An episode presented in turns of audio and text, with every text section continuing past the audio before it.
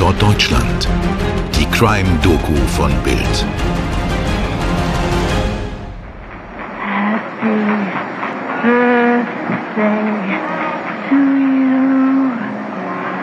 Happy birthday to you. Happy birthday, Mr. President. Happy birthday.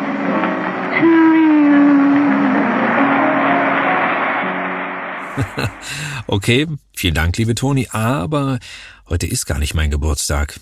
Ja, das weiß ich doch. Und vor allem bist du auch nicht Mr. President. Aber bei uns geht es heute um Marilyn Monroe und um ihren mysteriösen Tod. Das eben gehörte Geburtstagslied für Präsident John F. Kennedy sang sie am 19. Mai 1962. Und dies sollte ihr letzter öffentlicher Auftritt bleiben. Etwas mehr als zwei Monate später ging die Nachricht von ihrem Tod um die Welt.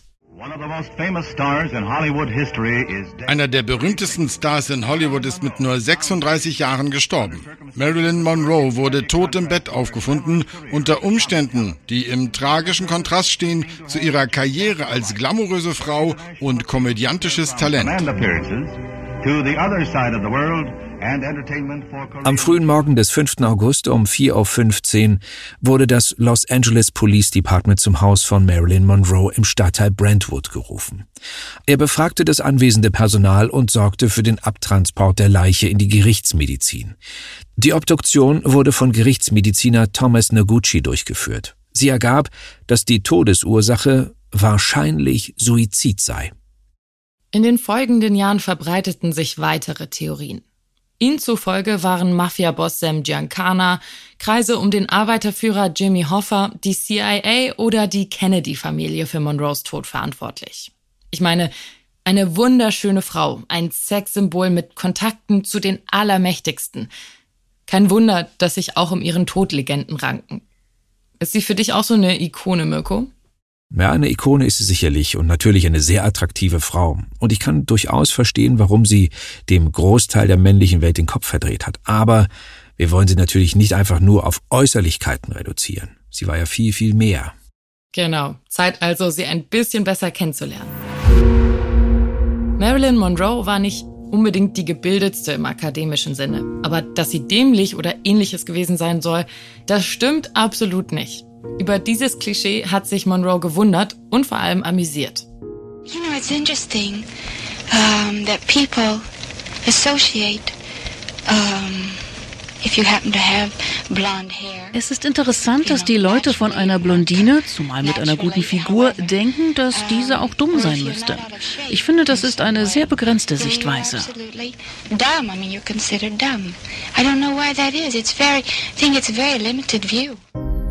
Um ihren Tod ranken sich Legenden, die die ganze Welt lange Zeit beschäftigten. Marilyn Monroes Leben war in jedem Fall sehr turbulent und auch trotz des Aufstiegs zur Ikone auf eine Art und Weise tragisch. Sie hatte zwar zahlreiche Liebesbeziehungen, aber keine davon war wirklich von Dauer. Mhm. Sex und Liebe spielen in ihrem Leben eine große Rolle. Doch die Suche nach Liebe, die ist dabei wohl das zentralste Motiv. Was genau der Grund oder der Ursprung dafür ist, darüber kann ich ehrlich gesagt nur spekulieren. Es gibt so viele Informationen zu Marilyn, dass es mittlerweile gar nicht mehr so einfach ist, auseinanderzuhalten, was jetzt stimmt und was nicht. Die simpelste Erklärung ist vielleicht das generelle menschliche Bedürfnis, geliebt zu werden, bei ihr dann eben stärker ausgeprägt als bei anderen. Vielleicht ist es aber auch Traumabewältigung. Marilyn soll in ihrer Kindheit sexuelle Gewalt erfahren haben. Und so bizarr das klingt, als Traumareaktion ist es nicht ungewöhnlich, dass Opfer eine gesteigerte Sexualität entwickeln, eine Hypersexualität. Vielleicht liegt die Unbeständigkeit aber auch in der Familiengeschichte. Ihre Mutter Gladys hat schon Jahre vor ihrer Geburt den Vertreter John Baker geheiratet und zwei andere Kinder mit ihm bekommen. Doch heile Welt ist da nicht. John trinkt und schlägt sie.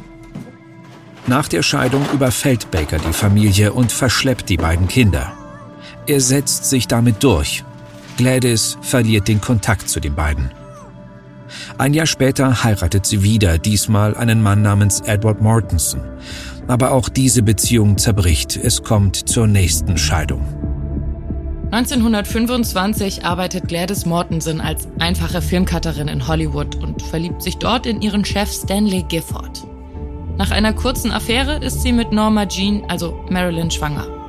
Das gesunde, später so berühmte Mädchen wird schließlich am 1. Juni 1926 geboren. Und dieses Unstete der Mutter wird offenbar an Norma Jean weitergegeben. Es ist schwer, ihre Männergeschichten, ihren Lebenslauf und ihre Karriere auseinanderzuhalten. Mit nur 16 Jahren heiratet sie ihren Nachbarn, später noch einen Sportler und zuletzt einen berühmten Schriftsteller. Dazwischen und danach gibt es Affären, zum Beispiel mit dem Schauspieler Tony Curtis, mit dem sie in Manche mögen's heiß vor der Kamera steht. Ein andermal mit dem französischen Filmstar Yves Montand in dem Film Machen wir es in Liebe. Aber die berühmt-berüchtigtste Affäre hat Marilyn Monroe mit dem verheirateten US-Präsidenten John F. Kennedy und danach mit dessen jüngerem Bruder Robert Kennedy. Auch er fiel übrigens wie sein Bruder einem Attentat zum Opfer. Er wurde 1968 erschossen. Und nur so am Rande, gerade stellt sich dessen Sohn Robert Kennedy Jr. als unabhängiger Präsidentschaftskandidat für die US-Wahlen im November 2024 auf. Genau, aber back to the story, Mirko. Wir wissen, Norma Jean Baker wächst in unsteten Verhältnissen auf, wird von Kinderheim zu Kinderheim herumgereicht und irgendwo zu dieser Zeit soll sie auch missbraucht worden sein. Heiratet dann schon mit 16 ihren ersten Ehemann. Ende der 1940er Jahre arbeitet sie dann als Fotomodell und Nachwuchsschauspielerin in Hollywood. Mit Erfolg. Sie sorgt für Aufsehen. 1950 schafft sie dann den Durchbruch als Filmschauspielerin. Von der 20th Century Fox wird sie auf den Typ der naiven, lasziven Blondine festgelegt. Entsprechend gestrickt sind auch die ersten Erfolgsfilme, wie zum Beispiel Blondinen bevorzugt oder Wie angelt man sich einen Millionär oder Das verflixte siebte Jahr. Anfang der 1950er Jahre wird sie also zum größten Star in Hollywood. Aber nur vier Jahre später geht sie nach New York Sie gründet die Marilyn Monroe Productions Incorporated und studiert am renommierten Actors Studio. Der Richtungswechsel wird belohnt. Für ihre Darstellung in dem Film Bus Stop wird sie 1956 plötzlich in der seriösen Presse gelobt. Als Künstlerin verändert sich Marilyn also, wird anspruchsvoller und selbstbewusster. Aber im Privatleben wird sie weiter von ihrer Vergangenheit verfolgt. Sie kann offenbar keinen einzigen Kontakt mit Männern haben ohne dass es irgendwann um Sex geht. Sie selbst soll in einem Interview gesagt haben, manchmal fühlte ich mich süchtig nach Sex. Ich musste mit fast jedem Mann, den ich traf, Sex haben. Gerne wird auch geschrieben, dass Marilyn sexsüchtig war. Wichtig zu wissen ist, bei Sexsucht geht es meist nicht nur um Sex an sich. Oftmals geht es um die Wiederholung von Traumata, meist aus der Kindheit. Gefühle wie Einsamkeit, Schmerz und, Achtung, der Wunsch, geliebt und akzeptiert zu werden, die spielen dabei eine entscheidende Rolle. Dieses Thema haben wir ja eben schon mal kurz angesprochen. Das muss jetzt nicht heißen, dass das der Grund dafür ist. Mir persönlich ist es aber wichtig, dass wir diesen Aspekt uns zumindest bewusst machen in dieser Geschichte, damit nicht das Gefühl von Abwertung oder Lächerlichkeit über ihr Verhalten entsteht. Es kann aber auch sehr gut sein, dass der Grund dafür ihre extreme Unsicherheit über ihren Wert als Menschen an sich war. Beide Linien setzen sich in den nächsten acht bis zehn Jahren fort. Schauspielerisch schafft Marilyn Monroe eine ständige Weiterentwicklung. In ihren Liebesbeziehungen dagegen bleibt sie unstet und chaotisch. Hier sind sie etwas ausführlicher. Monroes erster Ehemann James Doherty schloss sich kurz nach der Hochzeit der Handelsmarine an und wurde bald nach Übersee versetzt. Bis zu ihrer frühen Scheidung lernen die beiden sich kaum kennen – das Ganze ist also eine Art Fiasko mit Anlauf. Monroes zweite Ehe mit dem Baseballstar Joe DiMaggio wird am 14. Januar 1954 geschlossen und dauert insgesamt neun Monate. Ehe Nummer drei. Am 29. Juni 1956 heiraten Monroe und der bekannte Dramatiker Arthur Miller. Für ihn konvertiert sie zum Judentum. Die beiden haben sich 1951 während der Dreharbeiten zum Film As Young As You Feel kennengelernt. Monroe sieht in Arthur einen Beschützer und Vaterersatz.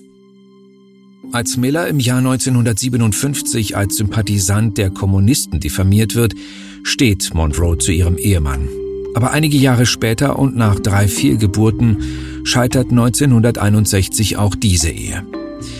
In dieser Eheaufzählung fehlen naturgemäß ihre zahlreichen Affären. Darunter die Kennedys, auf die wir gleich noch zu sprechen kommen. Und auch mit einem Freund des Gewerkschaftsführers Jimmy Hoffa, einem Linken also, soll es eine Liaison gegeben haben. Und dann war da noch ihr Psychiater Ralph Greenson. Er war der Shrink der Hollywood-Szene. Angeblich hatte er ebenfalls Sex mit ihr. Das ist ein absolutes professionelles No-Go. Er hat einfach ihre Abhängigkeit und ihre Anführungsstrichen Sexsucht ausgenutzt. Wenn man es ganz genau nimmt, dann ist das, selbst wenn es einvernehmlich war, trotz allem Missbrauch. Und Ralph Greenson hat sie täglich gesehen. Auch am letzten Tag ihres Lebens war er bei ihr. Und damit kehren wir wieder zurück an den Zeitpunkt im August 1962, mit dem dieser Podcast anfing und mit dem das Leben von Marilyn Monroe aufhörte. Am frühen Morgen des 5. August 1962 gegen 3 Uhr liegt Marilyn Monroe in ihrem karg möblierten Schlafzimmer in einem Bungalow in Brentwood, Kalifornien. Ihr Kopf ruht auf der rechten Wange. Ihre rechte Hand umklammert einen Telefonhörer. Sie ist unbekleidet. Auf dem Tisch liegen leere Tablettendosen. Was sie in den Stunden zuvor gemacht hat, wen sie getroffen hat, all das füllt Seite um Seite verschiedener Protokolle. Und es zeigt, dass Marilyn ein ziemlich anstrengendes Leben hatte. Denn seit dem Morgen des 4. August hat sie nämlich unter anderem ihre Publizistin Patricia Newcomb getroffen, außerdem den Fotografen Lawrence Schiller und den Filmproduzenten William Asher. Telefonisch hat sich ihr Masseur Ralph Roberts gemeldet, sowie der Sohn ihres Ex-Mannes Joey DiMaggio Jr. Mehrfach trifft sie in den Stunden vor ihrem Tod auf ihre Haushälterin Eunice Murray und auf den im Rückblick fragwürdigen Psychiater Ralph Greenson. Die beiden sind es schließlich, die den Filmstar in der Nacht tot auffinden. Ein Rettungssanitäter ist zuerst bei ihr und beginnt mit lebensrettenden Maßnahmen. Dann kommt Psychiater Greenson dazu und reißt einfach das Kommando an sich. Kurz entschlossen setzt er Marilyn Monroe eine Adrenalinspritze ins Herz. Der Sanitäter sagt später, Greenson sei äußerst brachial vorgegangen. Tatsächlich bricht er ihr beim Spritzen eine Rippe und schickt den Sanitäter weg. Greenson hat sich also vor und nach dem Zusammenbruch maximal unprofessionell verhalten. Er hatte als Therapeut eine Affäre mit ihr und er behandelte sie möglicherweise bei einer Wiederbelebung falsch. Aber ihm können weder ein plausibles Motiv noch konkrete Schritte zur Ermordung seiner Patientin nachgewiesen werden. Dagegen gab es rund um die Kennedy-Brüder viel brisantere Gerüchte und mögliche Motive. Schließlich können sich die Liebschaften des mächtigsten Mannes der Welt ja buchstäblich zu Staatsaffären ausweiten. Und wie sich später bei JFKs Ermordung zeigen sollte, war sein Clan ja durchaus problematisch verstrickt, unter anderem mit Gewerkschaften und Mafiosi. Kommen also die Kennedy-Brüder nicht zwingend in Frage dafür, Marilyn Monroe aus dem Weg räumen zu wollen? In der Tat. Also, Nachdem Marilyn diesen sinnlichen Song vom Beginn dieses Podcasts ins Mikro gehaucht hatte, und zwar vor Millionen Amerikanern und letztlich der ganzen Welt, da war es klar, der Präsident kann diese Affäre nicht weiterführen. Aber aus Angst davor, sie zu kränken, schickte er seinen jüngeren Bruder, Robert, auch Bobby genannt, zu ihr. Der sollte sie mit einer Affäre seinerseits beruhigen. Und hat das geklappt? Amtlich ist das nicht, aber tatsächlich kam sie wohl zusammen. Ungeachtet der Tatsache, dass auch er verheiratet war, verliebten die beiden sich ineinander. Aber Bobby war ja auch Justizminister der Vereinigten Staaten, so dass er sich letztlich für seine Familie und gegen Marilyn als Partnerin entschied. Ja, und die passende Frage, die Frage nach dem Motiv also, die muss dann wohl lauten, wie hätte Marilyn Monroe seiner Karriere schaden können? Gute Frage. Also, es gab wohl ein ominöses rotes Tagebuch, Darin stand alles über ihre Beziehung zu Bobby und auch über dessen politischen Pläne. Bedrohlich für den Politiker und potenziell ein gefundenes Fressen für die Opposition, die bekanntlich im Wahlrennen beinahe jedes Mittel nutzt, um den Gegenkandidaten zu diskreditieren. Genau. Als er sich dann trennen wollte von ihr, drohte sie ihm offenbar mit Enthüllungen. Und in diesem Moment könnte natürlich ein Plan zu ihrer Tötung geschmiedet worden sein. Okay, das würde die Theorie unterstützen, dass die riesige Menge an Schlafmittel per Einlauf in ihren Körper gelangt sein musste, da in ihrem Magen keine Tablettenreste zu finden waren. Mhm. Ungeklärt bliebe bei dieser Theorie, wer den Mord ausgeführt hat. Der Mediziner Greenson? Zweifelhaft. Aber zumindest lässt sich die Beseitigung möglicher Spuren bei diesem Szenario gut erklären. Schließlich war Bobby Kennedy als Senator Herr über die Justiz. Auch war es merkwürdig, dass die Haushälterin erst um 4 Uhr morgens die Polizei anrief, als Marilyn schon sechs Stunden lang tot war und die Haushälterin zu diesem Zeitpunkt dabei war, die Bettwäsche zu waschen. Außerdem lag der Filmstar wie drapiert auf dem Bett und ohne BH, wobei sie, was bekannt war, immer mit BH schlief. Und sie wurde doch mit dem Telefonhörer in der Hand gefunden, oder? Mit wem wollte sie sprechen? Wollte sie jemandem kurz vor ihrem Tod sensible Geheimnisse verraten? Der Presse vielleicht? Oder vielleicht einfach nur um Hilfe rufen. Wer weiß. Es kann jedenfalls sein, dass sie aufgrund ihrer engen Verbindungen zu den beiden Kennedys heikle Informationen besaß. Rund um diese Vermutung kreist eine weitere Variante. Mafiaboss Sam Giancana stecke hinter der Tat. Der galt wirklich als enger Freund von Marilyn Monroe und wie bei fast allen ihrer Freundschaften zu Männern soll sie auch mit ihm ins Bett gegangen sein. Giancana wiederum war ein Vertrauter der Kennedys. Der Mafioso soll, so diese Theorie, Angst gehabt haben, dass seine Geliebte Geheimnisse über ihn und die mächtige Kennedy-Familie ausplaudert. Als die depressive und suchtgeplagte Marilyn zusehends die Kontrolle über ihr Leben verlor, da habe er die Reißleine gezogen. Aber auch für diese Theorie wurden nie stichhaltige Beweise gefunden. Und auch das rote Tagebuch wurde nie entdeckt bleibt uns noch die spannende Episode über die Box 39. So wird eine Kiste genannt, die der Psychotherapeut Greenson hinterlassen hat. Vor seinem Tod 1979 verfügte er, dass diese Box erst im Jahr 2039 geöffnet werden darf. Und natürlich hoffen viele, dass darin die Antworten stecken zu den letzten Rätseln über den Tod von Marilyn Monroe. Dann bleibt uns ja noch eine Menge Zeit weiter zu spekulieren. Also Toni, dann nehmen wir 2039, also Teil 2 dieser Geschichte auf, okay? Einverstanden. Okay, allerdings ist es sicherlich, wie mit den meisten anderen Verschwörungstheorien auch, die naheliegendste Erklärung ist wohl die wahrscheinlichste. Dazu passt in diesem Fall die Selbsteinschätzung von Marilyn Monroe. In ihrer Autobiografie My Story die bis zum Jahr 1954 zurückreicht, da heißt es, ja, es war etwas Besonderes an mir. Und ich wusste auch was. Ich gehörte zu jener Art Mädchen, die man tot in einem Schlafzimmer findet. Mit einer leeren Schachtel Schlaftabletten in der Hand. Ja, und bis diese Geschichte aufgeklärt ist, und vielleicht wird sie das ja nie ganz, tja, da könnt ihr hier bei uns bei Tatort Deutschland noch viele andere spannende Fälle hören. Scrollt dafür einfach mal durch unseren Feed.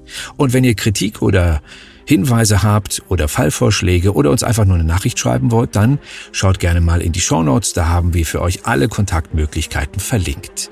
Das Skript für die heutige Ausgabe, das haben uns Johanna Freimann, Toni Heyer und Stefan Netzeband geschrieben. Aufnahme und Schnitt Toni Heyer, Postproduktion durch Schwarz Audio Berlin. Und damit bis zum nächsten Mal. Vielen Dank fürs Zuhören, euer Mirko und eure Toni.